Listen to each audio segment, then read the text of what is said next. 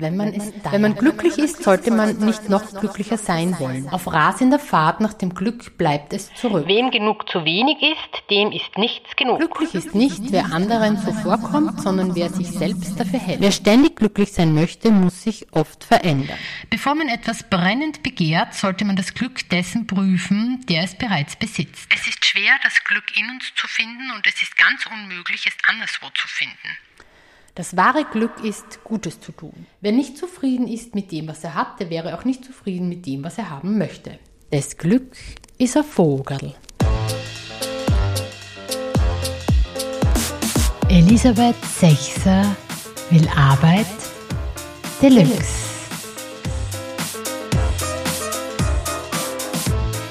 Laut dem Statista Research Department sind die glücklichsten Länder der Welt im Jahre 2020 Finnland, Dänemark, Island, Schweiz, Niederlande, Luxemburg, Schweden, Norwegen, Neuseeland. Und sie zählen auch laut Demokratieindex zu den vollständigsten Demokratien, also sind auch hier in der Demokratieausprägung bei den höchsten Werten angesiedelt. Servus, hallo in unserem zweiten Teil der Doppelfolge Glück als öffentliche Angelegenheit. Gemeinsam mit meinem Kollegen und dem praktischen Philosophen Markus Amann haben wir uns schon in der Folge davor rund ums Glück bemüht und machen jetzt gleich dort weiter, wo wir in Teil 1 aufgehört haben. Weil du das mit dem Hindern gesagt dass man schauen muss, dass man nicht den anderen hindert, behindert. Oder ich sage auch gerne in der philosophischen Praxis, wir müssen lernen, dass wir uns selbst und die anderen nicht stören. Mhm. Wir stören uns selbst sehr oft. Und auch die anderen stören wir, weil wir zum Beispiel nicht zuhören. Aus Momo von Michael Ende lässt sich eine Ethik des Zuhörens herausarbeiten. Zunächst zeichnet Momo ein Zeitreichtum aus. Zeit war das Einzige, woran Momo reich war. Momos Zeit ist eine besondere Zeit. Sie ist die Zeit des anderen, nämlich die Zeit, die sie anderen gibt, indem sie ihnen zuhört. Sie tritt als Zuhörerin auf. Was Momo konnte wie kein anderer, das war Zuhören. Das ist nichts Besonderes, wird nun vielleicht mancher Leser sagen, aber das ist ein Irrtum. Wirklich zuhören können nur ganz wenige Menschen. Und so wie Momo sich aufs Zuhören verstand, war es ganz und gar einmalig. Momo sitzt nur da und hört einfach zu. Ihr Zuhören bewirkt aber Wunder. Sie bringt Menschen auf Gedanken, auf die sie allein nie gekommen wären. Ihr Zuhören erinnert tatsächlich an Hermann Brochs gastfreundliches Zuhören, das den anderen zu sich selbst befreit. Dabei schaute sie den anderen mit ihren großen, dunklen Augen an, und der Betreffende fühlte, wie ihm auf einmal Gedanken auftauchten, von denen er gar nie geahnt hatte, dass sie in ihm steckten. Sie konnte so zuhören, dass ratlose oder unentschlossene Leute auf einmal ganz genau wussten, was sie wollten, oder dass Schüchterne sich plötzlich frei und mutig fühlten, oder dass Unglückliche und Bedrückte zuversichtlich und froh wurden. Und wenn jemand meinte, sein Leben sei ganz verfehlt und bedeutungslos und er selbst nur irgendeiner unter Millionen, einer, auf den es überhaupt nicht ankommt und der ebenso schnell ersetzt werden kann wie ein kaputter Topf, und er ging hin und erzählte alles der kleinen Momo, dann wurde ihm noch während er redete auf geheimnisvolle Weise klar, dass er sich gründlich irrte, dass es ihn, genauso wie er war, unter allen Menschen nur ein einziges Mal gab und dass er deshalb auf seine besondere Weise für die Welt wichtig war. So konnte Momo zuhören. Das Zuhören gibt jedem das Seine zurück. Allein durch reines Zuhören schlichtet Momo auch den Streit. Das Zuhören versöhnt, heilt und erlöst. Ein anderes Mal brachte ihr ein kleiner Junge seinen Kanarienvogel, der nicht singen wollte. Das war eine viel schwerere Aufgabe für Momo. Sie musste ihm eine ganze Woche lang zuhören, bis er endlich wieder zu trillern und jubilieren begann. Byung-Chul Han äh, Und das finde ich total toll, mit dem, äh, dass man sozusagen die Behinderungen, die man in der Arbeitswelt zum Beispiel schafft, die das Glück eigentlich, wo, wo man denen was in den Weg legt. Gemeinschaft bedeutet vor allem eines, nicht zu schweigen. Jeder Mensch ist aufgefordert, sein Bild einer erstrebenswerten Zukunft zu formulieren. Laut, sichtbar und auf jede mögliche Weise.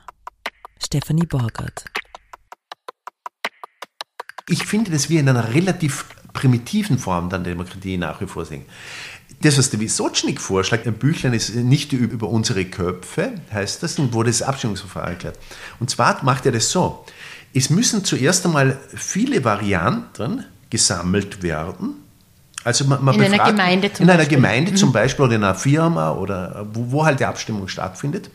Und dann werden diese alle aufgelistet. Das heißt, das fängt einmal schon so an, dass man sich mit vielen Möglichkeiten befassen muss, also inhaltlich. Zu irgendeiner Fragestellung oder einem ja. Problem gibt es dann so, genau. was haben wir dafür, wie könnten wir darauf reagieren oder was könnten wir da machen? Genau. Nicht, wird die Straße jetzt baut oder wird sie nicht baut, sondern welche und wie und was und mhm. so weiter und wie genau und was gäbe es noch für andere Möglichkeiten und so. Und jetzt, alle diese Möglichkeiten werden aufgelistet und er macht jetzt ganz was Interessantes. Der hat nämlich, er hat ein Abstimmungsverfahren, wo das nicht möglich ist, dass im Andel das Haxel ins Kreuz haue. Und zwar muss man jetzt sagen, wie viel Widerstand man gegen die jeweilige Möglichkeit hat oder gegen die jeweilige mhm. Lösung. Mhm. Und dann also wie gewinnt. Mhm, wie, wie, wie gehindert das Glück wird? wird. Mhm. Genau. Und es setzt sich dann die Entscheidung durch, die wird genommen, gegen die es am wenigsten Widerstand gibt. Mhm. Das mhm. ist doch eine, eine geniale, ich meine, so eine simple Idee, da muss man mal drauf kommen. aber das hat mich sehr erinnert, was du gesagt hast. Ja. Vielleicht hat es aber auch nicht so viel damit zu tun. Was meinst du? Hm. Also, wo meine Sätze das ausgelöst haben, dass du das sagst, das hm? weiß ich jetzt nicht. Aber ich finde, was du ja dadurch beschreibst, ist ja, welche Fragen muss man auch stellen, um gemeinsam zu gestalten, mhm. damit man zum Beispiel auch verschiedene Alternativen entwickeln kann. Ja. Also Viktor Frankl hat ja gesagt, die Frage muss stimmen. Weil jede, ja. Frage, jede Frage löst was aus. Also ich finde das sehr, sehr wichtig und ein essentielles Thema in Organisationen und auch in Gesellschaft ist eben, wie Entscheidungsprozesse gestaltet werden, so dass man sich echt beteiligt, also wirkliche partizipative Prozesse gestaltet, um zum Beispiel auch Alternativen oder Ideen mal sichtbar zu machen. Weil durch den Prozess, den du jetzt gerade da mit der Straße gebracht hast, geht es ja darum einzuladen, Ideen zu bringen und dann in einen gemeinsamen, also durch dieses Transparentmachen der Widerstände entsteht ja ein Diskurs und ein Dialog und ein wird etwas ausverhandelt und man nähert sich der Einigung an und man folgt sagt ja auch, ein, es geht ja vor allem darum, dass man Einigungsprozesse gestaltet, mhm. weil das braucht Demokratie. Ja. Ähm, Demokratie braucht Einigungsprozesse und braucht nicht das Durchsetzen. Wer mhm. setzt sich durch? Und das hat man, wir so, einerseits in unserer Politik haben wir das, wer setzt sich durch und auch in Unternehmen. Man lernt, wie man sich durchsetzt, aber das mhm. bringt uns halt nicht wirklich weiter als Gesellschaft. Ja. Ich denke, der Erfolg eines Menschen im Business hängt davon ab, ob er etwas aus diesem Prozess der Einigung lernen kann, bei dem es weder um Unterordnung noch um Dominanz geht, sondern darum, dass jeder lernt, seine Arbeit in die aller anderen einzupassen, im Geiste von Zusammenarbeit, im Verständnis der Methoden des Zusammenwirkens. Mary Follett. Mhm. Und wenn man jetzt sozusagen auf unseren Titel des Glücks als öffentliche Angelegenheit zurückkommt, dann geht es ihm darum zu sagen, was steht dem dem Glück im Weg? Mhm. Oder was steht ihm am wenigsten im Weg? Ja. Weil wenn es am wenigsten im Weg steht, dann kann man sozusagen auch am ersten mitgehen. Zum Beispiel, also eine Führungskraft hat ja in ihrer Stellenbeschreibung oft dieses Letztverantwortung drinnen und sagt, das ist mein Team oder so. Ja. Und ich finde, also so wie du auch als Philosoph dich ja auch verantwortlich fühlst für Sprache und Begriffe, so ist das für mich essentiell, wie sprechen wir über Zusammenarbeit. Also nicht mehr über was sprechen wir, sondern wie sprechen wir über Zusammenarbeit. Und also wenn Glück als öffentliche Angelegenheit betrachtet wird und wir das ähm, sagen, okay, das ist etwas, das im, im Kontext von Gemeinschaft entsteht oder verhindert wird, dann geht es auch nicht, dass Führungskräfte letztverantwortlich sind, weil sie infantilisieren andere und sie behindern dadurch Zusammenarbeit. Es gibt zwar sehr viele großartige Menschen, die in Führungspositionen sind. Ja, ich mhm. rede hier eher von dem Konstrukt, der wie Organisation gedacht wird. Also ich möchte mhm. ja, nicht ja. so auf die Person, mhm. aber ähm, wir alle Menschen sind verantwortlich und müssen gestalten und arbeitsteilig auf Sachen schauen und gemeinsam ein Ziel erreichen oder gemeinsam ein Vorhaben uns vornehmen und umsetzen, um eben ungehindert uns einbringen zu können. Und ich finde, es gibt gerade in der Führungslogik ganz viele hinderliche Konstrukte, wie zum Beispiel, also das wäre mir jetzt eingefallen, obwohl du es gar nicht gesagt hast, aber dass viele Führungskräfte sagen, ich bin ja letztverantwortlich, ich muss meinen Kopf hinhalten, bla bla bla. Mhm. Und äh, meine Mitarbeiter an der Basis oder so, also dass sie sehr in Begriffen einer Über- und Unterordnung reden und das äh, fördert das Glück sicher nicht. Und dann gibt es eben jetzt, wobei jetzt ähm, komme ich wieder zu der Geschichte, die du gebracht hast mit der einen Dame, die äh, sagt, ich habe zu viel verdient. Zum Beispiel Führungskräfte sagen dann, ja, aber manche von meinen ja, Mitarbeiterinnen, die wollen halt geführt werden und die sagen dann, ich bin glücklicher, wenn ich geführt werde. Ja. So.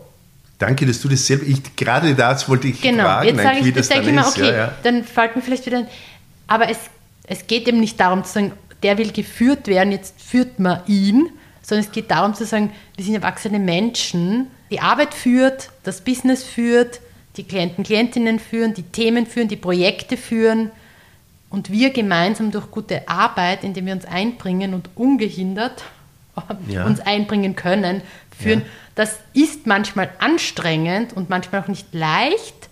Und manchmal denkt man sich, wo ist denn jetzt gerade das Glück? Ähm, aber auch zu sagen, also hat man dann das Recht, geführt zu werden? Also ich, weißt du, was ich meine? Ja, ja. Na, das finde ich sehr, ich habe ja äh, gerade bevor du darauf kommst, wollte ich auf diesen Punkt gehen. Ja. Weil ich gedacht, der steht natürlich dann im Raum, oder? Mhm. Das, man muss sich immer fragen, wenn man was sagt, was wären jetzt die Gegenargumente? Und, und, und jetzt hast du was Interessantes gesagt, hast du eigentlich ohne jetzt direkt bewusst auf einen Begriff Bezug genommen, den ich äh, verwendet habe, das Angemessene. Ich kann sagen, wir machen es so, wie du willst. Mhm. Und du kannst sagen, na, wir machen es so, wie du willst. Mhm. Aber vielleicht ist ja beides falsch. Vielleicht gibt es ja was Drittes und das ist wirklich ganz stark in den antiken Ethiken, also sowohl äh, in den östlichen als auch in der abendländischen. Also das Angemessene muss man tun. Das, was am meisten, könnte man heute auch sagen, unserer menschlichen Würde oder das, was dem, was wir sind, unserer Natur entspricht.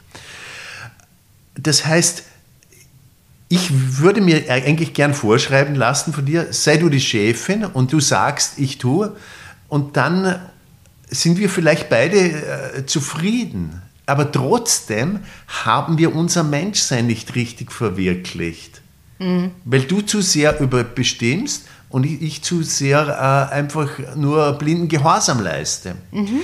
Aber wir sollten eigentlich beide die Anstrengung und die Unbequemlichkeit auf uns nehmen. Genau das Richtige oder etwas Angemesseneres tun, was irgendwie sinnvoller und kluger ist. Und da bin ich ja ganz, also zum Beispiel, wenn ich bei diesem Begriff äh, vom Glück oder die Pflicht, glücklich zu sein, da geht es ja eigentlich genau darum. Ähm, das heißt, also weil du jetzt noch einen anderen Begriff dazu gestellt hast, nämlich das äh, Würdevolle mhm. und auch sozusagen diese Menschwerdung, diesen Prozess, mhm. in dem wir uns alle befinden, auch zu sagen, also das eine ist, was vereinbaren wir uns und inwieweit, auch wenn man sagen, die Vereinbarung passt für uns, ist es anders würdevoller oder ähm, können wir uns als beide als Menschen mehr ausdrücken? Das ist sozusagen mhm. das eine, was, den, was mir dann auch wichtig ist, in dem, also auch in meiner Kritik gegenüber Organisationsgestaltung oder Führungsverständnis aktuell, wie die Organisation gedacht wird. Ja? Und wenn man sagt, Teams brauchen eine Führungskraft und dann werden halt Führungsebenen eingezogen, dann geht es ihm darum, wieso. Nur weil das vor 120 Jahren so war, heißt das ja nicht, dass das der Realität, also der, inwieweit und verhindert das den Menschwerdungsprozess und ist das auch würdevoll? Also das eine, was du gesagt hast, das Würdevolle auch jemanden zu sagen, der führt nur aus. Mhm. Das heißt, er kann sich als Mensch gar nicht ganz einbringen in seinem Denken, Handeln, Fühlen. Das heißt, er selbst verliert sich dann ja auch. Also es gibt ja einfach auch Burnout, Burnout und so weiter. Ja? Mhm. Oder diese Anpassungsleistung in Unternehmen, weil man nicht gehört wird und dann führt man halt nur mehr aus. Und das ist durch dieses Denkkonstrukt, den Managementkonzepten geschuldet. Und da finde ich, haben Unternehmen einfach eine Verantwortung, dass sie sich auf jeden Fall dem mal bewusst sind, dass sie da Menschwerdungsprozesse und würdevolles Arbeiten auch wenn es so scheint, dass man das lieber hat. Er sagt, ich bin so froh, dass du die Führungskraft bist und da muss ich mich nicht um alles kümmern. Und es geht mhm. nicht um das. Es geht nicht um das. Also, mhm. Sondern es geht darum, in dieses verantwortungsvolle Erwachsene Miteinander zu kommen, um eben, was du auch gesagt hast, sich auch anzustrengen und zu bemühen, also sich auszudrücken und dadurch auch einen Beitrag in die Gemeinschaft zu bringen. Weißt? Mhm. So, also ist ja. doch, das ist doch schön, ist doch toll. Ist ja. anstrengend, aber toll. Ja. Und um auch ungehindert sein Glück ausdrücken zu oder zu finden, also zu finden, es ist eh da. Ups, mhm. wenn ich jetzt in deinem, mhm. in dem buddhistischen bin, es ja. ist ja eh da. Ja, das Interessante an dem Glücksbegriff von Aristoteles und vom Buddha, warum mich die ja interessieren, dass die sagen, wenn ich bei einem Projekt glücklich zu sein, andere immer schon mit hineinzudenken, das ist die eigentliche taugliche Form, Glück zu erreichen. Also, dass ich die Rückseite des Handels, wie das für den anderen ist und wie, wie das für die Gemeinschaft ist, das muss ich immer mitbedenken. Und äh, der Buddha ist es sogar so weit gegangen, dass, dass nur das die Ursache des Glücks ist. Also die Ursache des Glücks ist Wohlwollen anderen mhm. gegenüber. Also, also gelebtes und tätiges Wohlwollen. In dem Sinn, dass ich mir denke, wenn ich äh, berücksichtige, wie der andere ungehindert glücklich sein kann, ohne dass ich ihn dabei störe, dann ist das ist die Ursache meines Glücks. Mhm. Du entscheidet ja davon zwischen Ursachen und Bedingungen, das wäre jetzt auch einmal eine wichtige Unterscheidung. Das Glück nie aus Ursachen allein besteht, weil die habe ich also nach Buddha oder auch nach Sokrates selber. Aber es braucht auch Bedingungen äh, des Glücks. Die, die, sind sozusagen die sind nicht unter meiner Mächtigkeit oder meiner Kontrolle, sondern das ist, was außerhalb meiner Kontrolle ist. Und Glück entsteht dann, wenn Ursache und Bedingungen zusammenkommen. Mhm. Und darum, wenn man jetzt von vornherein sozusagen das umdreht und sieht, wie kann ich ähm, zu deinem Glück beitragen, ist das so für mich selber dann die Ursache meines Glücks. Darum finde ich diese antiken Ethiken so interessant. Also zumal die jetzt zum Beispiel vom äh, Sokrates, Aristoteles und Buddha. Mhm. Das finde ich ganz wichtig, also diese Unterscheidung von Ursache und Bedingung. Ja. Und ich meine, bei Bedingungen fällt mir eben auch ein, unter welchen Bedingungen leben wir oder arbeiten wir und dass die Bedingungen also haben Auswirkungen auf, wie wir uns entwickeln und entfalten können. Und das zerstört dann auch die These, dass wenn man sich anstrengt, geht schon. Ja? Also so, ja. jeder kann vom Tellerwäscher zum Millionär werden. So, streng dich mhm. an, dann, dann, dann kannst du es. Ja, ja, aber, aber, ist es nicht wieder kennzeichnend, dass sofort wieder so ein Arbeitsleistungsbeispiel einem einfällt? Nein, ich finde es deswegen nicht, weil ich, weil Arbeit, überall wo Menschen sind, ist Arbeit. Ja. Arbeit heißt für mich nicht nicht Lohnarbeit nur? Heißt sowieso nicht nur Lohnarbeit. Also Arbeit ist etwas, das uns Menschen immer, also es ist immer was zu tun, wo wir Menschen sind. Mhm. Von dem her ist Arbeit ein, ein Begriff, den wir nicht loswerden. Den, den dem, können wir, auch wenn es gern. Das, aber wenn ich den Arbeitskontext meine, dann merke ich so, wie können wir sozusagen unseren Menschwerdungsprozess und unseren Wertschöpfungsbeitrag bringen, ungehindert, mhm. ohne dass, ähm, da meine ich nicht jetzt die Leistungsgesellschaft und den Abschöpfungswahnsinn, der rennt. Ja? Also das ich finde, das ist was total Schönes, Arbeit so, zu betrachten und über Bedingungen nachzudenken, die wir Menschen brauchen, ja, um eben uns auszudrücken, ungehindert. Aber ich wollte noch mal zu dem anderen zurück. Äh, vielleicht, also ich mache da so einen kleinen Ausflug und mhm. fände es dann spannend, was du auch sagst, weil das, das eine ist eben, so auch in Vorbereitung eben von der Aktivistin Audre Lorde, also amerikanische Schriftstellerin und Aktivistin Audre Lorde, mhm. dass sie eben auch sehr kritisch gegenüber ist, dass man positiv denken muss, sozusagen eine Pflicht hat, auf die heitere Seite zu schauen des Lebens und dass das eigentlich auch einerseits wieder so ablenkt von, also man muss nur positiv denken, dann wird schon gut. Ja, das hat einerseits zahlt es ja wieder ein in diesen Begriff, man ist für sein Glück selber äh, verantwortlich oder selber schuld, wenn man es nicht schafft. Die Glücksformel. Wie konnte es so weit kommen, dass uns seit zwei Jahrzehnten auf jedem Jutebeutel dieses Du kannst alles sein, wenn du es nur willst begegnet? Einen Teil der Antwort findet man in der positiven Psychologie, die wie maßgeschneidert in unsere neoliberale Gesellschaft passt, weil sie eben vor etwa 20 Jahren die perfekte Theorie nachlieferte. Der Begründer der positiven Psychologie, Martin Seligmann, hat seit 1998 eine sehr gute Zeit. Höchstpersönlich baute er an seiner Uni in Pennsylvania im Jahr 2001 das Positive Psychology Center aus. Gefördert wurde es mit Forschungsmillionen, vor allem von konservativen Stiftungen. Hier traf Motivationspsychologie auf neoliberales Weltbild und es war ein Match made in heaven oder hell, wie man es nimmt. Seligmann behauptet nämlich, er habe so etwas wie die Weltformel, naja, jedenfalls die Glücksformel gefunden. Wie gut das Glück seitdem kein vager und vieldeutiger Begriff mehr ist, nein, Glück ist nun messbar. Seligmanns Glücksformel lautet H ist gleich S plus C plus V. Was nach Chemie oder einem Fußballverein klingt, soll aber nur sagen, Glück ist gleich genetische Voreinstellung plus Umstände plus willentliche Kontrolle. Happiness equals genetic set point plus circumstances plus voluntary control.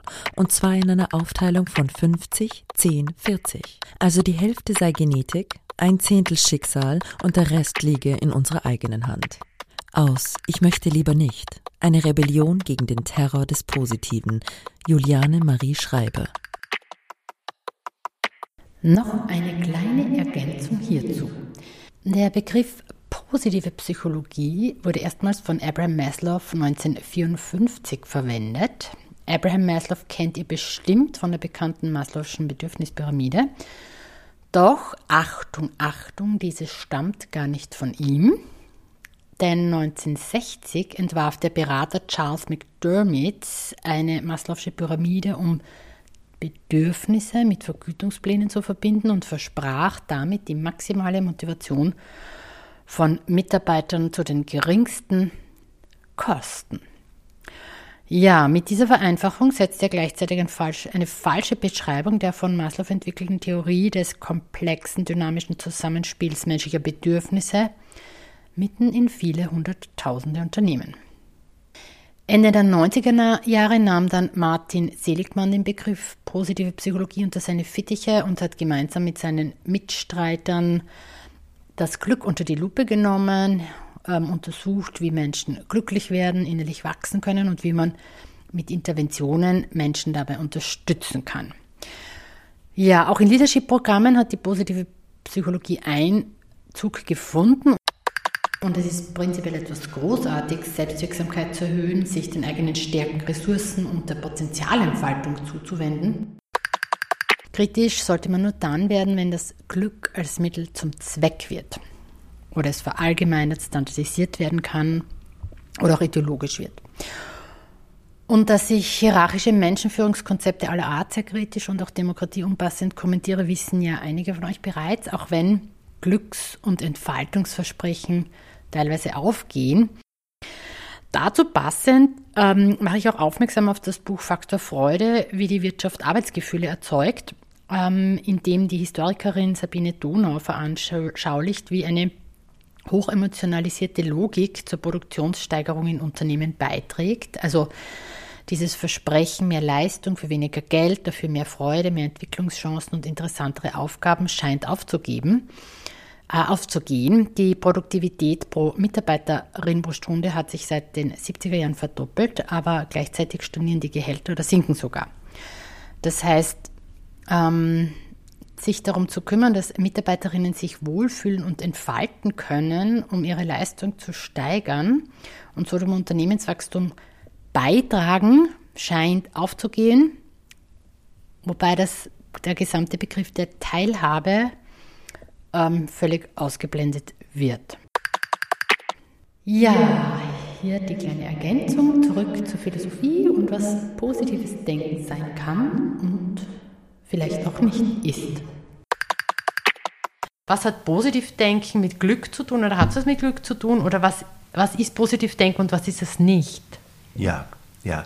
Also ich glaube, dass Positivdenken sehr viel mit Glück zu tun hat, aber jetzt ist, wie ich ja eingangs gesagt habe, sehe ich als Philosoph die Arbeit der Philosophie in der Begriffsbestimmung. Also ich mhm. frage mich dann, wenn jemand sagt, ja, denk positiv, was soll ich dann denken, wenn ich positiv denke? Oder was verstehst du eigentlich unter dem Begriff positives oder negatives Denken? Mhm.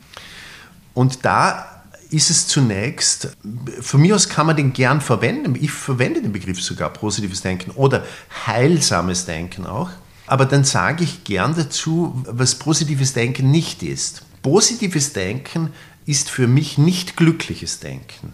Mhm. Weil ich kann zum Beispiel jemanden anderen quälen und mich glücklich dabei fühlen. Was kannst du jemanden? Jemanden anderen quälen mhm. und glücklich mich dabei fühlen. Dann habe ich einen Schaden angefühlt. Das ist nicht positives Denken. Oder ich kann zum Beispiel substanzabhängig sein, zum Beispiel von Alkohol, mich sehr glücklich fühle, wenn ich jetzt das Bier bestelle. Aber deswegen schaffe ich trotzdem die Ursachen für mein Unglück in Wirklichkeit. Das heißt, positives Denken ist nicht glückliches Denken. Mhm. Positives Denken, nach meinem Verständnis, ist auch nicht naives Denken, dass ich sage, okay, ah, einfach so in den Tag hineinleben oder so, das, das ist nicht. Nein, das, das ist äh, sicher nicht. positives Denken heißt auch nicht, äh, nicht urteilen zum Beispiel. Das ist auch so. Manche Leute sagen, ah, chill ein bisschen und so. Man, man soll vom Urteilen wegkommen. Obwohl also positives Denken ist nicht Urteil. Kennst du das nicht so vom, so, so vom teilweise bestimmten Esoterikteil oder so, Achtsamkeitskultur? Na, man darf nicht beurteilen. Mhm. Man soll nicht urteilen. Also das ist für mich nicht positives Denken. Ja. Nicht urteilen ist nicht positives Denken. Nicht, nicht urteilen. Ja, ja, zum Beispiel, weil dieselben Leute, die sowas sagen, gehen selbstverständlich bei Grün auf die Straße.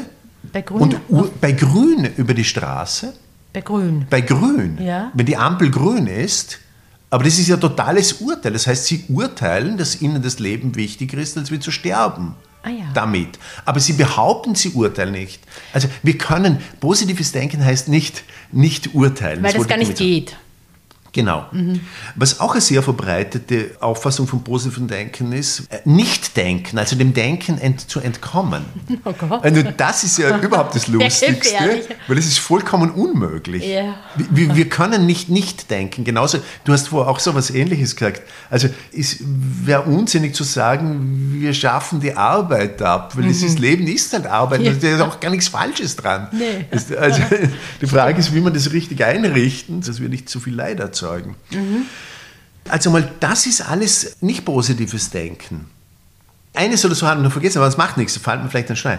Aber, aber das positive Denken in erster Linie ist das Allerwichtigste. Also ich sage hier, äh, das ist jetzt buddhistisch, was ich hier sage, aber ich habe ich, für mich ist es, ich habe es als richtig für mich herausgestellt. Das allererste Entsagung, also dem Destruktiven wenn wir jetzt von, von Behindern reden, wie wir vorher geredet haben, also mich selbst und andere stören oder behindern in ihrem Projekt glückselig zu werden, das ist die, für mich die, die Grundlage allem positiven Denkens. Das ist die erste Form des positiven Denkens. Also meinem destruktiven Denken, die anderen und mich selber zu stören in meinem Glück, dem zu entsagen. Und damit meinst du nicht, dass man sich in Ruhe lässt, sondern du meinst, es stört auch zum Beispiel, also ich störe, ich würde dich stören, wenn ich dich dauernd unterbreche und dir nicht zuhöre. Genau, zum Beispiel. Also dann scheint es zwar so, als würden wir reden, aber, aber eigentlich störe ich dich im dich ausdrücken. Genau. Oder ich würde dich stören im, wenn ich dir nicht zuhöre, sondern gleich glaub zu wissen, was du meinst. Ja. So. Das wäre auch stören, nur damit, weil genau. das, das hast du schon ja, vorher gesagt. Sehr, das, äh, bei Stören ja. kann sie auch sagen, okay, dann lasse ich dich in Ruhe, aber das ist Aha. überhaupt nicht gemeint. Nein, das ist ein sehr aktives in Ruhe lassen ja. sozusagen. weil ich muss mitdenken. Mhm. Das Mitdenken ist so wichtig. Also das Erste, also Entsagen man sagt als in erster Linie Hass oder Neid oder Gier, etwas äh, einfach an sich raffen oder dass man sich selbst, Selbstherabsetzung zum Beispiel zu entsagen. Ich, ich, ich kann es nicht oder ich, ich, ich kann es nicht lernen oder so. Oder Dummheit einfach zu entsagen. Also zum Glauben, dass naives Denken positives Denken ist. Also mhm. auch zum Beispiel sowas entsagen. Also das, das ist das erste, Entsagung. Das zweite ist Mitgefühl.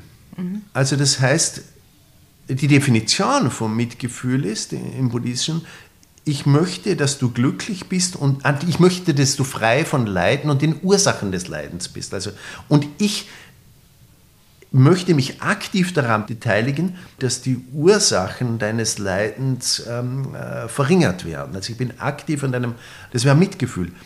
Vertrauen, das wäre die dritte Form des positiven Vertrauen. Ich verstehe, wie Glück und Unglück in dieser Welt für mich und für andere entsteht. Mhm. Und weil ich weiß, wie es entsteht, weiß ich es auch, wie, wie man es weniger machen kann. Also Vertrauen. Also und dem kann ich vertrauen. Dann Liebe heißt äh, nach der buddhistischen Definition, ich möchte, dass du glücklich bist und die Ursachen des Glücks hast. Und auch das ist ein ganz ein aktives sich beschäftigen damit. Etwas, was für mich irgendwie äh, gut ist vielleicht, ist für den anderen anders. Also ich muss wirklich aktiv damit beschäftigen. Das wäre Liebe und Weisheit, die ist immer in allem enthalten. Also das heißt jetzt nicht, dass ich weiß, wie das Ganze funktioniert mit den Ursachen und Bedingungen des Glücks und Unglücks und mhm. Leidens. Das heißt, nur diese fünf, also nur Entsagung, Mitgefühl, Vertrauen, Liebe und Weisheit, also das ist sozusagen ein Plagiat, das hat ist der eh Buddha gesagt. Viel, die fünf sind für mich die einzigen Ursachen äh, des Glücks. Und nur für das verwende ich den Begriff positives Denken oder heilsames Denken. Also wenn beim mhm. Zuhören nicht, wäre mir eingefallen, ist eigentlich so ein, eine menschliche fürsorgende Herangehensweise an das Leben und mhm. wie wir es verstehen. Ja. Aber so in der Unterscheidung, was es nicht ist, finde ich es auch wieder mal spannend. Warum ich ja den Begriff positives und negatives Denken doch verwende obwohl es philosophisch eigentlich sehr verpönt ist bei mhm. vielen. Mhm. Also gerade in der Philosophie, mhm. weil da heißt es ja manchmal das Umgekehrte. Also das, das, zum Beispiel, wenn man ein positives Ergebnis hat bei einer Untersuchung, ist es ja eigentlich negativ sozusagen im alltagssprachlichen, weil man krank ist dann, wenn man positiven so. Befund ja, ja. hat. So, Corona positiv. Ja, das so, so äh, zum Beispiel, ich habe einen Grund, warum ich es trotzdem verwende. Aber es würde mich auch nicht stören, mir kommt es ja auf die Sachdefinition an, dann kann man auch irgendein anderes Wort Aber verwenden. Aber warum, warum ich es verwende, ist das, weil ich finde, es ist nicht gut, wenn die Philosophie sich zu sehr vom allgemeinen Sprachgebrauch entfernt. Weil wenn ich einfach in meinen täglichen Beratungen, in der Supervision und überall, wo ich bin, halt, sagen die Leute einfach so zum Beispiel, das war jetzt aber echt positiv oder so. Oder sie sagen zum Beispiel jetzt, ah, Earth, Wind and Fire, das ist wirklich positive Musik oder so, wo wirklich ein Groove ist und wo man sich besser fühlt und so weiter. Das heißt, im allgemeinen Sprachgebrauch wird ja doch so verwendet, das Wort in einer bestimmten Bedeutung. Und ich möchte mich eigentlich von den anderen verstanden werden. Und darum schaue ich, dass dort, wo es möglich ist, ich die Begriffe auch dieselben verwende, die die anderen verwende. Aber ich erlaube mir dann, äh, sie äh, äh, ein bisschen mit, mit, mit äh, sozusagen mit Definitionen zu unterfüttern. Ja. Und dann kann es manchmal nahezu das Gegenteil, was andere darunter verstehen. Also, Aber, ja. ja, ja. sonst würde ich, fühle ich mich arrogant fühlen, wenn ich sage, ja, die ah. Leute reden immer von positiv und so weiter, das ist ein totaler Unsinn oder so weiter. Warte, was wollte ich jetzt sagen? Das eine ist, weil du sagst, diese Prinzipien, die es braucht, dass man eben so enthaltsam, oder wie hast du?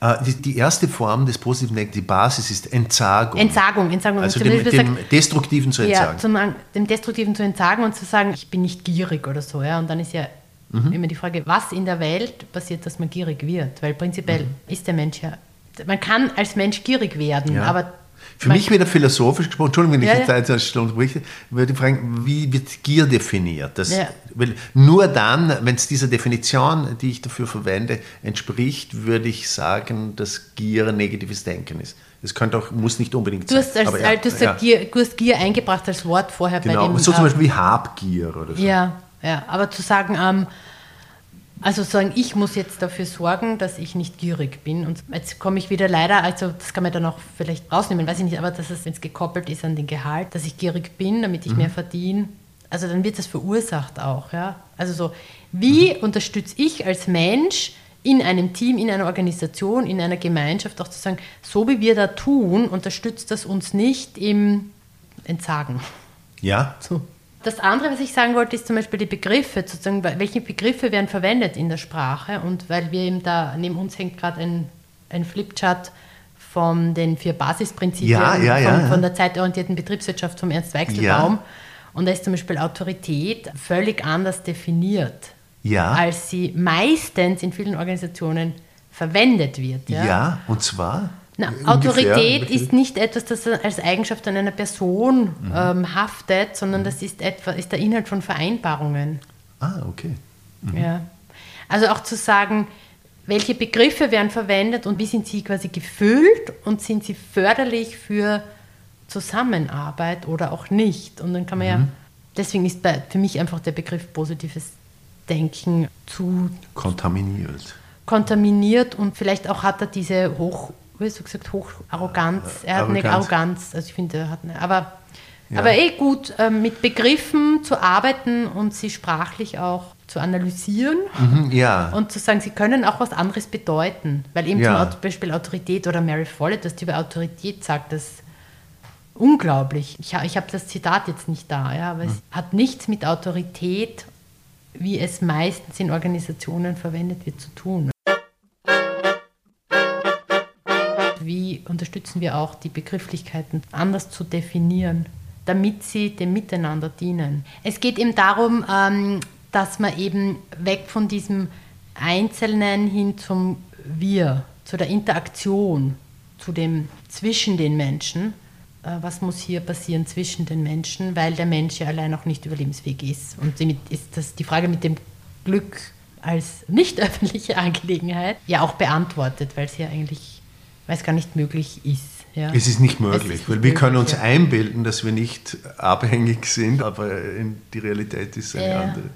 Vielleicht einen Aspekt, den ich jetzt noch einbringen möchte, der Byung-Chun Han mit seinem, also ah, den Schmerz, mhm. also das, mhm.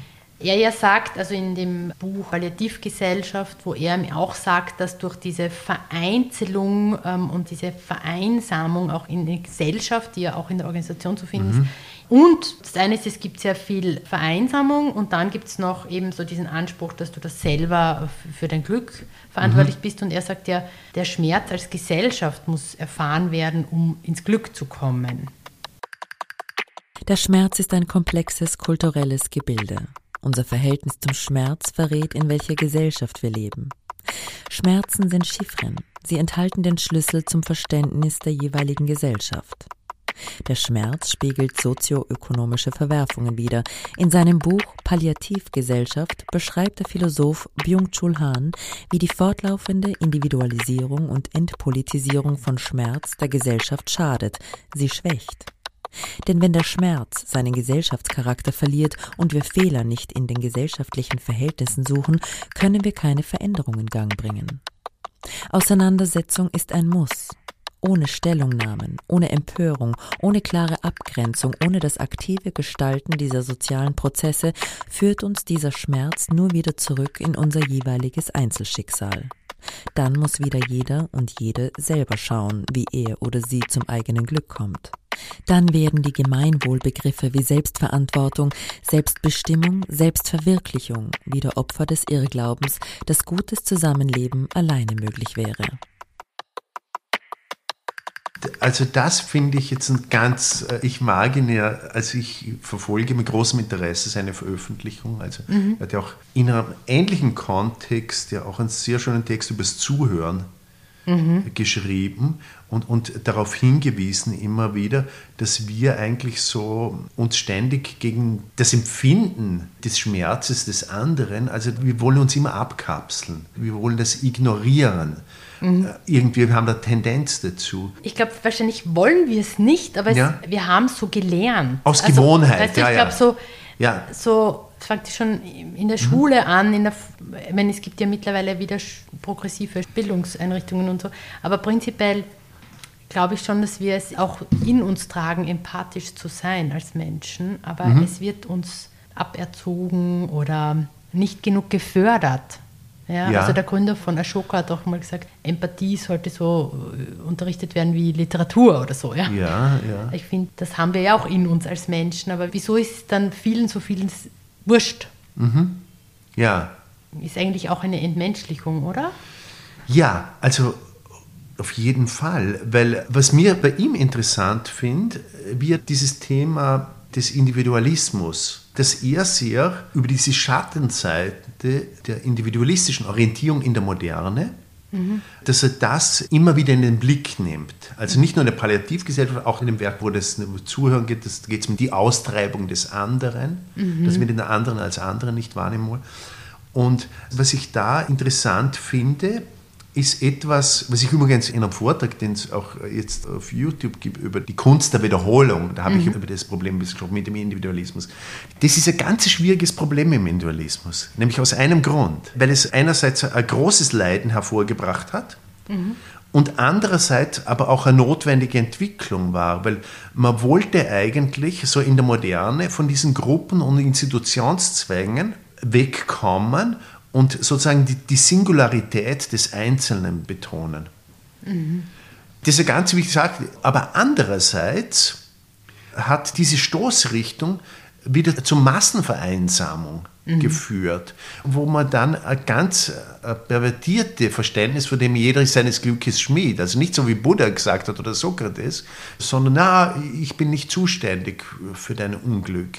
Mhm. Und das, das hat er sehr gut erkannt, glaube ich, der Hahn. Mhm weil er hier eigentlich die erste edle Wahrheit, er ist ja, er ist ja Zen-Buddhist, also die erste edle Wahrheit heißt ja die Wahrheit, dass man zur Kenntnis nimmt, das Leiden, das tatsächlich existiert mhm. und in welchem Ausmaß, dass man zuerst einmal das anerkennen muss. Und das ist ganz, äh, finde ich, ein schöner Zug beim Hahn, dass er immer wieder auf das hinweist, dass wir nicht uns äh, gegen diesen Schmerz abschotten, sondern dass wir den mal wahrnehmen sollen. Ja. Und dann uns auch mitverantwortlich fühlen, aber auf einer gesellschaftlichen Ebene. Und dass man sich mit den strukturellen Bedingungen befasst, mhm die jetzt dazu führen, zu diesem Leiden und die Ziel einfach. Das ist ja auch unsere Stoßrichtung eigentlich der Supervision, so wie ich verstehe. Dass ich, wenn man jetzt sagt, wenn man es individualisiert, sage ich, na, jetzt schauen wir uns einmal an, wie ist die Organisation hier vor Ort gestaltet und wie ist das alles organisiert? Wie sind die strukturellen Bedingungen, die hier das Unglück sehr stark zu unterstützen? Genau. Das Leiden, ja. Genau, genau. Und das eine ist hier sozusagen das, also in Organisationen gibt es Bedingungen, die Unglück unterstützen. Und wie wird der Schmerz dann ausgedrückt und gehört mhm. oder auch nicht und ignoriert? Und das andere ist eben zu sagen, auch zum Beispiel, wenn es um den Unternehmenserfolg geht, also nach der humanistischen Organisationslehre geht es ja weg von Anreizung hin zur Teilhabe auch, ja, also zu fairer Entlohnung und Teilhabe am Erfolg und am System gestalten, am gemeinsamen Gestalten. Und auch geht es unserem Unternehmen gut oder hat unser Unternehmen jetzt auch gerade Schmerzen? Also so mhm. zum Beispiel in der Pandemie, wo war es dann auch möglich, als Unternehmen zusammenzuhalten in schlechten Zeiten und wo nicht? Ja, also auch zu sagen, durch diesen Schmerz, den, wenn der gemeinsam auch getragen wird, mhm. können auch unterschiedliche Beiträge wieder entstehen, um da rauszukommen, ja, um sich dem Glück wieder anzunähern. Also so das ist ja auch, wie man dieses kollektive, diese vielen kleinen Gesellschaften, die in Unternehmen sind, auch, wie können die sozusagen sich ähm, im Erfolg, aber auch im Nichterfolg treffen und ausdrücken und lernen. Das würde ich da auch in den Schriften von ihm finden. Und dass man ihm nicht sagt, du warst heuer erfolgreich. Wir haben zwar als Unternehmen mhm. ein Minus ja. gemacht, aber deine, du hast deine Zahlen erreicht. Und sagen, ja, hm, ja. Uh, aha, geht es überhaupt? Oder mhm geht es eher darum, sozusagen, waren wir erfolgreich mhm. oder waren wir nicht erfolgreich? Und, ja, und, wir, und unter welchen Bedingungen war es dir möglich, diesen Volk äh, für dich zu verbuchen? Ja, wobei da sind wir eben wieder, dass man sagt, auch Erfolg ist, ist Erfolg etwas, das man alleine, also die Frage ist schon, nach welchen Prinzipien, also es braucht auch so Grundentscheidungen, nach welchen Prinzipien schaut man auf unternehmerische Leistung. Und wenn man sagt, Du mhm. kannst allein erfolgreich sein, kann ich sagen, ah, glaube ich gar nicht. eine Einbildung. Ja. Und, und was machst du dann damit? Also zum Beispiel, wenn jetzt, egal ob das jetzt ein Kind oder ein Erwachsener ist, sagen wir, stolz ist irgendwie, weil, weil es was geschafft hat und das habe ich gemacht. Und so. Ja, aber das, das ist, ja was anderes. Ja, das ist ja was anderes. Also wenn ja. sagt, in einem Unternehmen eben zu sagt, keine Ahnung, du hast Zahlen, die du erreichen musst mhm. an Projekten oder an was auch immer. Mhm. Da wird ja auch vermittelt, dass du das alleine erreichen kannst. Ja. Was ja nicht stimmt, ja, mhm. weil wir das nur in einem Miteinander, du bist abhängig von anderen, die dir zuarbeiten, die dir was vorbereiten, was nachbereiten, was gemeinsam entwickeln. Das heißt, es mhm. ist nie eine Einzelleistung. Aber es wird so getan und dann bist du belohnt. Und also so, das ist ja was ganz anderes, als zum Beispiel zu sagen, wir als Team haben was Großartiges geschaffen und sind wir stolz, weil wir sind erfolgreich. Ja. Aber das ist das, das ganz anderes. Oder ein Kind baut etwas und freut sich, da kann man sich mitfreuen. ja. So. Aber man sagt ja auch nicht, schau, der daneben hat das viel schöner gemacht. Fange ich sofort an zu Ja, vergleichen. ja, das ist ein Gift. Und das geht ja nicht. Es geht ja eher darum, ein Kind drückt Glück aus und man hält es mit, man tragt das Glück mit. Ja. Ist ja was anderes, als das Kind wartet, dass ich sage, ob es glücklich sein kann. Ja. Sag, Na, das ist jetzt wirklich schön. Jetzt bin ich glücklich. Also wenn, wenn wer von außen sagt, ich, das ist schön, bin ich glücklich, oder sagt, schau, ich habe das gemacht. Und sagt, boah, das freue ich mich jetzt mit dir mit. Das, Ja, das das ist eine andere Form der. Begegnung. Ja. Also sagen, jemand drückt sich aus in seinem Glücksempfinden und man ist mit ihm auf der Welle. Ja. ist was ganz anderes als jemand ist abhängig, dass er von außen bewertet wird, ob Ja. er etwas gut macht. Ja. schafft Abhängigkeit. Und es geht ja darum, auch in der Glückssuche oder Frage des Ausdrückens von Glück geht es ja darum, hat wird das Glück, das man ja in sich trägt, Platz? Mhm. Und nicht, wer sagt mir, ob ich gut bin, damit ich dann glücklich bin. ja. Es schafft Abhängigkeit Ja. und verführt zum Egoismus. Ja, genau, genau. Und das ist, finde ich, etwas total Unterschiedliches. Und das finde ich eben in Unternehmen, weil du gesagt hast, was mache ich dann? Also auf jeden Fall mal hinweisen, welche Muster und wie wir über Menschen denken und Arbeit denken und Leistung denken und Erfolg denken und Zusammenarbeit denken und was das auslöst, die Art und Weise, wie wir darüber nachdenken und die Art und Weise, wie wir organisieren und strukturieren, dass das eben Auswirkungen hat. Und dass es Alternativen gibt. Und das finde ich irgendwie schön, weil man dann die Möglichkeit hat zu entscheiden. Ja. Weil viele sagen, bei uns ist das halt so. Das stimmt ja nicht. Ja, ja. Also wir gestalten ja Organisationen und wir gestalten Gesellschaft. Und es sind immer die gefordert, die gerade da sind, weil es gerade keine anderen gibt. Hoffentlich kommt mal endlich eine Führungskraft, die das anders macht. ah, ja, ja. Es geht ja darum, dass wir uns bewusst sind, wie wir was gestalten, weil wir das ist ja kein Naturgesetz. Das ist Ja. ja nicht die Schwerkraft oder Ja. es ist ja gestaltet. Und das finde ich ja großartig. Also weil das ja un- uns Menschen liegt. Wir können es ja anders machen. Besser. Genau. Und da wollte ich anknüpfen, aber das muss man lernen, Was denn? dass man sich gemeinsam äh, bemüht, das Angemessene oder Richtige zu finden. Das muss man ja eigentlich von klein auf lernen. Ich glaube, dass äh, man sehr viel verlernt hat, aber dass man prinzipiell lernfähig ist immer. Ja, das schon. Und das, also ich rede ja von dem die humanistische Organisationslehre, Ja. der Beta-Kodex. Ähm, da gibt es Prinzipien, die miteinander in Organisationen erzeugen, dass man sich einbringt, dass man gemeinsam gestaltet, dass man Teamerfolge hat, dass man keine Einzelleistungen hat. Das heißt, das kann man schneller lernen, als man glaubt, dass Menschen etwas lernen können. Weil sonst würde das ja bedeuten, ja, dass wir nur ab der nächsten, übernächsten Generation andere Organisationen schaffen können. Das wär- natürlich kann man sofort lernen. das kann man sofort, also den Menschen auch zuzutrauen, dass wir in der Lage sind, zu gestalten. Das ist etwas, das in uns Menschen liegt. Äh, wenn, wenn man jetzt äh, sozusagen diesen Gemeinschaftssinn stärken will Ja. und jetzt wegkommt praktisch von diesem der Verführung zum Egoismus und Mhm. dem Belohnen durch Boni, das ist wirklich, da muss man anders denken lernen. Und das ist Arbeit Mhm. Genau. und das muss man einüben. Natürlich kann ich das mit 92 auch anfangen einzuüben, aber es ist wirklich eine, eine Anstrengung. Kindern gelingt es leichter, schneller zu lernen. Ja, eben, wir müssen wieder zum Glück zurückfinden. Aber das hat sicher auch mit Glück zu tun. Sonst Dem Thema entkommen wir sowieso nicht. Nein, natürlich hat, ja, ich, ja, was hat das damit zu tun, ja? Also ich finde, äh, jeder ist seines Glückes Schmied, äh, unter, unterstütze ich nicht und glaube ich auch nicht. Fabrum esse sue quemque fortune. Jeder ist seines Glückes Schmied. Ich schon. aber aber, aber Ja. vielleicht, ich meine ich ganz was anderes Ja. damit. Na, ich, so Ja, wie ich es jetzt erklärt habe, wie ich Ja, ja, meine, genau. dass Ja, man sagt, eben in Bedingungen, wo man sich nicht als Mensch ausdrücken kann oder wo man Mhm. unterdrückt wird, sei es jetzt in der Arbeit oder auch in der Gesellschaft, da ist niemand seines Glückes Schmied. Ich finde, es gibt ja, so ja. viele Themen, wo man sagt, wo so Abgrenzung stattfindet und Ja. sagt, das geht uns nichts an. Weil da muss schon jeder selber schauen. Und diese Egoismusfalle und diese Individualisierung, da, das Aha. unterstütze ich einfach. Das finde ich schädlich. Neoliberale Wirtschaftstheorien sind nicht hilfreich. äh, Ja. Für niemanden. Also so, also für. Ja, aber das äh, eigentlich, äh, wenn ich das so frech sagen darf, also dann beschäftigst du dich mit, wie man strukturelle Bedingungen generieren kann, indem es leichter fällt, dem Einzelnen sein eigenes Glückes Schmied zu sein. Ja, ja, so kann man sagen, genau. Weil davon werden wir, glaube ich, nicht wegkommen Ja. mit dem eigenen Schmied. Weil zum Beispiel, ich habe mir nämlich eben die ganze Zeit gedacht, das, was du sagst, das- klingt äh, schön Mhm. und auch gut.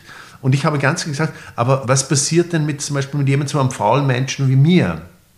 Also ich bin gern faul. Also ich habe gern mit den anderen arbeiten. Und dass ich Zeit zum Nachdenken habe. Aber das Und heißt, Nachdenken ist dann keine Arbeit, oder was? Nein, das ist Ja, ja. zum Beispiel. Ja, das ja, ja, äh, Finde ich doch das- eine das- der wichtigsten Arbeiten, die Stimmt, ja, neben stimmt, der, ja. Neben vielen anderen wichtigen. Ja, ja, genau. Ich habe mich jetzt gerade gefragt, aber was ist dann, wenn ich jetzt faul bin? Also Ah, mir ich mein, ist das na, jetzt was eigentlich macht, gerade. was macht die Gemeinschaft da mit mir? Also in einer, so einer? Organisation, die du findest, die eben nicht neoliberal und nach di- diesem äh, Bonitätensystem und Führungsautorität und so strukturiert ist. Was macht ein Unternehmen mit mir, wenn ich faul bin? Also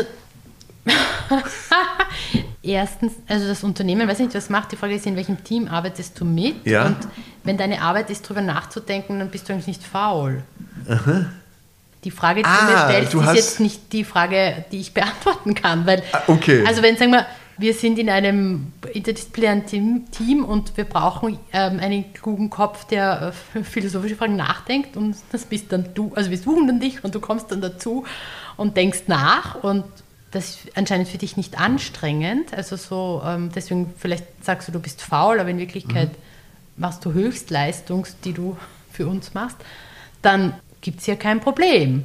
Aber wenn du sagst, wenn wir eine Gärtnerei sind und wir brauchen jemanden, ähm, der Rasen mäht, der die Bäume schneidet, der die Pflanzen umpflanzt und gießt, und dann suchen wir jemanden, der das macht, und du sagst, ja, ich mache das, und dann kommst du, also wir vereinbaren, Ja. du machst halt das mit dem Rasenmähen, und dann liegst du rum, faul rum in der Wiese und mähst den Rasen nicht, dann haben wir einen Konflikt und Ja. ein Thema, und dann müssen wir das bearbeiten. Und sage ich, hey, Markus, Ja. Markus, wir haben es vereinbart, darauf habe ich mich verlassen. Wieso machst du den, mähst du den Rasen nicht? Sagst, ich denke gerade darüber nach, ob wir das nicht anders gestalten können. Sag ich, aha, das klingt, wie meinst du das? Ja. du sagst, ja, weil mir das egal ist, dann sage ich, ja, dann kann man nicht zusammenarbeiten. Ganz einfach, musst du wieder Ja. gehen. Ja. Weil, wenn dir was egal ist, können wir nicht zusammenarbeiten, dann können wir kein Team sein. Deswegen ist die Frage, weiß ich nicht, was du gerade. Ja, ja, ja, Also, ja, ja. Ja, nein, ich, ich frage mich nämlich drum, weil wir haben ja vom Individualismus gesprochen und ich habe mich ja gefragt, warum kommt es zu diesem Individualismus? Dann bin ich draufgekommen zum Beispiel, einer der Gründe ist dir, dass man gesagt hat, warum man zum Beispiel das Urbane lieber mochte, wo man das Gefühl hat, da gibt es nicht diese soziale Kontrolle. Weißt, ich komme aus Vorarlberg und am Land ist die soziale Kontrolle sehr stark. Äh, Mein Bruder hat einmal gesagt, wenn du in Vorarlberg rund ums Haus gehst, ohne ein Arbeitsgerät, bist du schon verdächtig. Dann bist du faul quasi. Genau. Ah.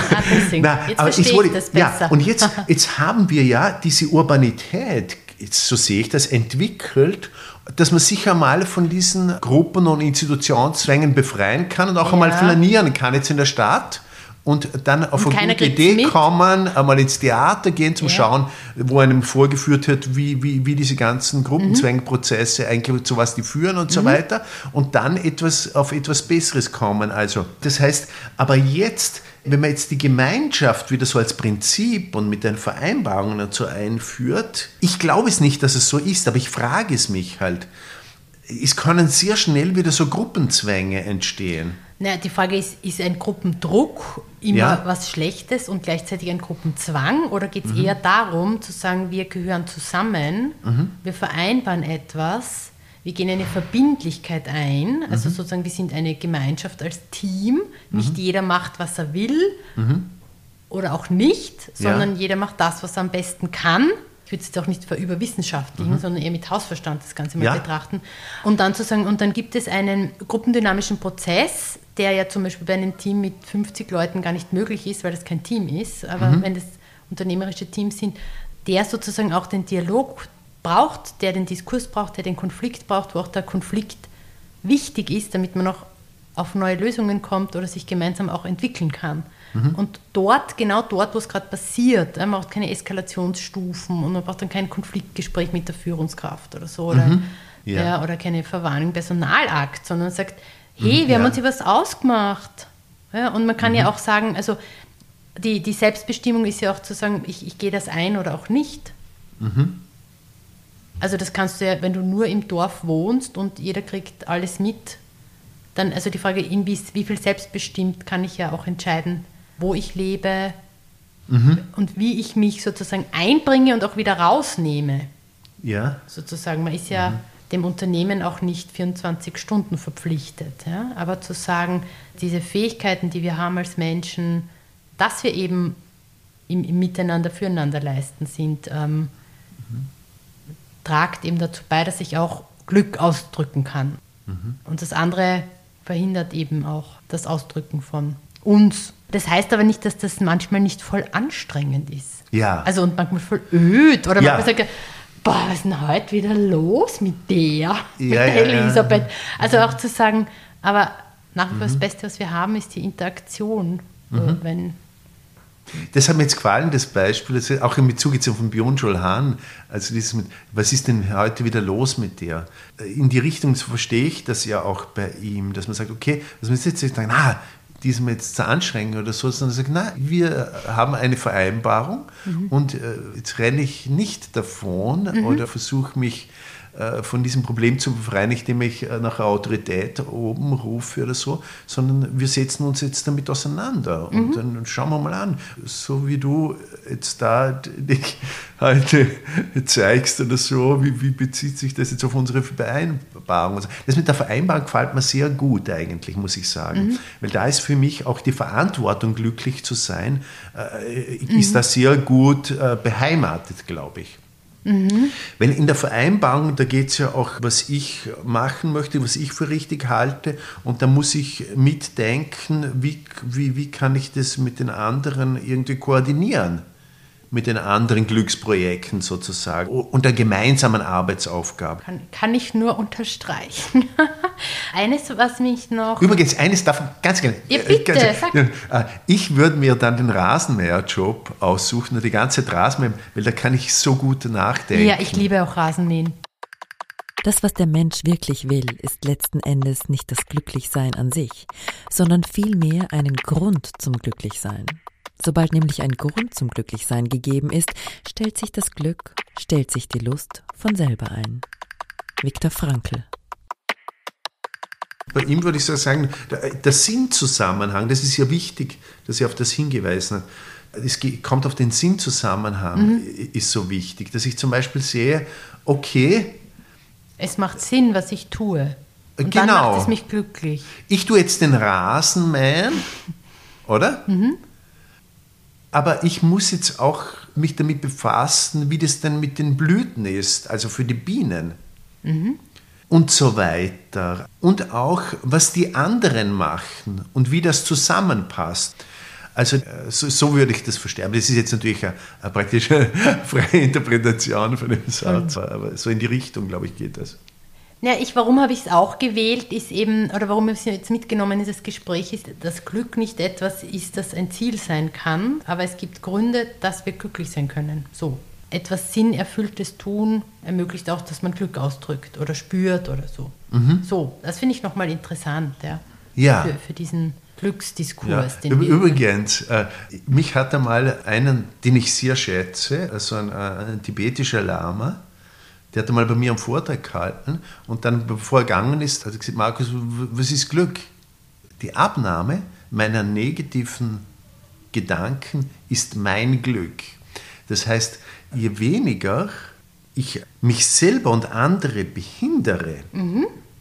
in dem gemeinsamen Streben, wie man Bedingungsstrukturen schaffen kann, dass jeder sein Ding machen kann, Wenn das abnimmt, also zum Beispiel Neid, Missgunst, Eifersucht, Hass, wenn das abnimmt, das ist, finde ich, die Definition des Glücks. Das finde ich sehr bemerkenswert. Da werde ich nie drauf kommen, auf den Gedanken. Mm. Also ich meine, äh, negatives Denken jetzt als Terminus technicus hier, das ist nicht jetzt negatives Denken, muss man schauen, was es ist. Ja. ja die Abnahme schauen, meiner destruktiven oder negativen Gedanken oder unheilvollen Gedanken ist Glück. Ja, ich meine, was mir dazu einfällt, ist nochmal ähm, mhm. Ernst Weichselbaum, der ja. quasi gerade Thema war, oder eben auch der Beta-Kodex, ähm, die zwölf Gesetze der humanistischen Organisationslehre. Und ein, ein Buch von Ernst Weichselbaum heißt ähm, In jedem Unternehmen steckt ein besseres. Aha. Und, oder im Beta-Kodex auch sozusagen, es ist schon da, Aha. also das bessere Unternehmen ist schon da, oder der, ja. das Miteinander, Füreinander leisten, das ist schon da, mhm. dieses wertschöpfungsorientierte Zusammensein sozusagen, wir müssen es nur frei machen von ja. dem Destruktiven. Also wenn ja. ich jetzt sozusagen auf die Organisation umsetze, zu sagen, das Glück ist da, aber es wird von Destruktivem verdeckt. Ja. Und zu sagen, wie kann man das Destruktive wegmachen, um das Glück zu befreien? Ja. So, also dann finde ja, ich, ist das, das ist auch im Organisationskontext wieder ja das Wegnehmen vom Destruktiven. Ja. Bringt uns dem Glück näher, das aber schon da ist. Ja. Das, genau. Das ja. finde ich wunderschön. Das, da, darf ich da noch eines dazu sagen? Okay. Das hat mich jetzt drum so fasziniert, weil das, es gibt eine Sache, die hat mich immer umgehauen. Und zwar eine Übereinstimmung von etwas, was beim Plato vorkommt und ähm, im Sprachgebrauch und bei Buddha auch. Also, dass das Glück schon da ist mhm. oder, oder die, äh, was hast du gesagt, was schon da ist? Das, das Miteinander, Füreinander. Ja, das ist schon da. Das ist schon da, aber ja. es wird es gibt Destruktives, das das verhindert. Ja, genau, genau. Und also so, ich habe es sozusagen Ausgezeichnet. genommen ja. mit dem Glück. Ja, ja. Und ich wollte einfach nur anmerken, dass Plato und Buddha da ganz ähnliche Auffassungen vom Glück hatten. Zum Beispiel gibt es beim, wenn man es übersetzt aus, aus dem Sanskrit, der Weg zur Erleuchtung, wird der Begriff verwendet, also wenn man es im Englischen übersetzt, to unobscure vast awakening. Also das ein rückgängig machen einer, die, der Heidegger hat gesagt, Entbergung, also das praktisch etwas, was schon da ist. Mhm. Also Erleuchtung ist nicht etwas, was man erzeugen muss, sondern das ist da. Wir müssen nur praktisch das Verdunkelte freimachen. Äh, frei machen. Mhm. Und es ist eine doppelte Verneinung, oder? To unobscure. Mhm. Unobscure, also die Obscuration, die Verdunkelung rückgängig Bei Plato gibt es ganz was Ähnliches. Der hat immer wieder diesen Begriff der Anamnesis. Das heißt, in Wirklichkeit wissen wir, was richtig ist. Mhm. Aber wir haben es vergessen und die Philosophie heißt, die ja, Aufgabe ist die Anamnesis, also das Rückgängigmachen dieser Vergessenheit. Mhm. mhm. Ich fand das wirklich sehr bereichernd. Vielen herzlichen Dank, Markus. Ja, ich möchte mich auch bedanken für diese Gelegenheit und vor allem für die vielen neuen Ideen, die du also gebracht hast, auf die ich mich schon freue, mich damit näher auseinanderzusetzen. So, das war's. Ein Auszug aus einem sehr, sehr großen, tiefen, breiten und hohen Thema, einem existenziellen Begriff, selbstverständlich hoch unvollständig hoffentlich mit anregenden und aufregenden Aspekten zum weiter Nachdenken oder mit anderen darüber reden. In den Shownotes findet ihr ein paar brauchbare Links und auch weitere philosophische Vorträge von Markus Amann. Ich wünsche euch natürlich allen sehr, dass ihr euer Glück ausdrücken könnt, dass dem nicht viel im Wege steht und dass wir gemeinsam Störungen beseitigen und beste Bedingungen schaffen. Ich freue mich, wenn ihr wiederkommt. Viel Glück und Baba!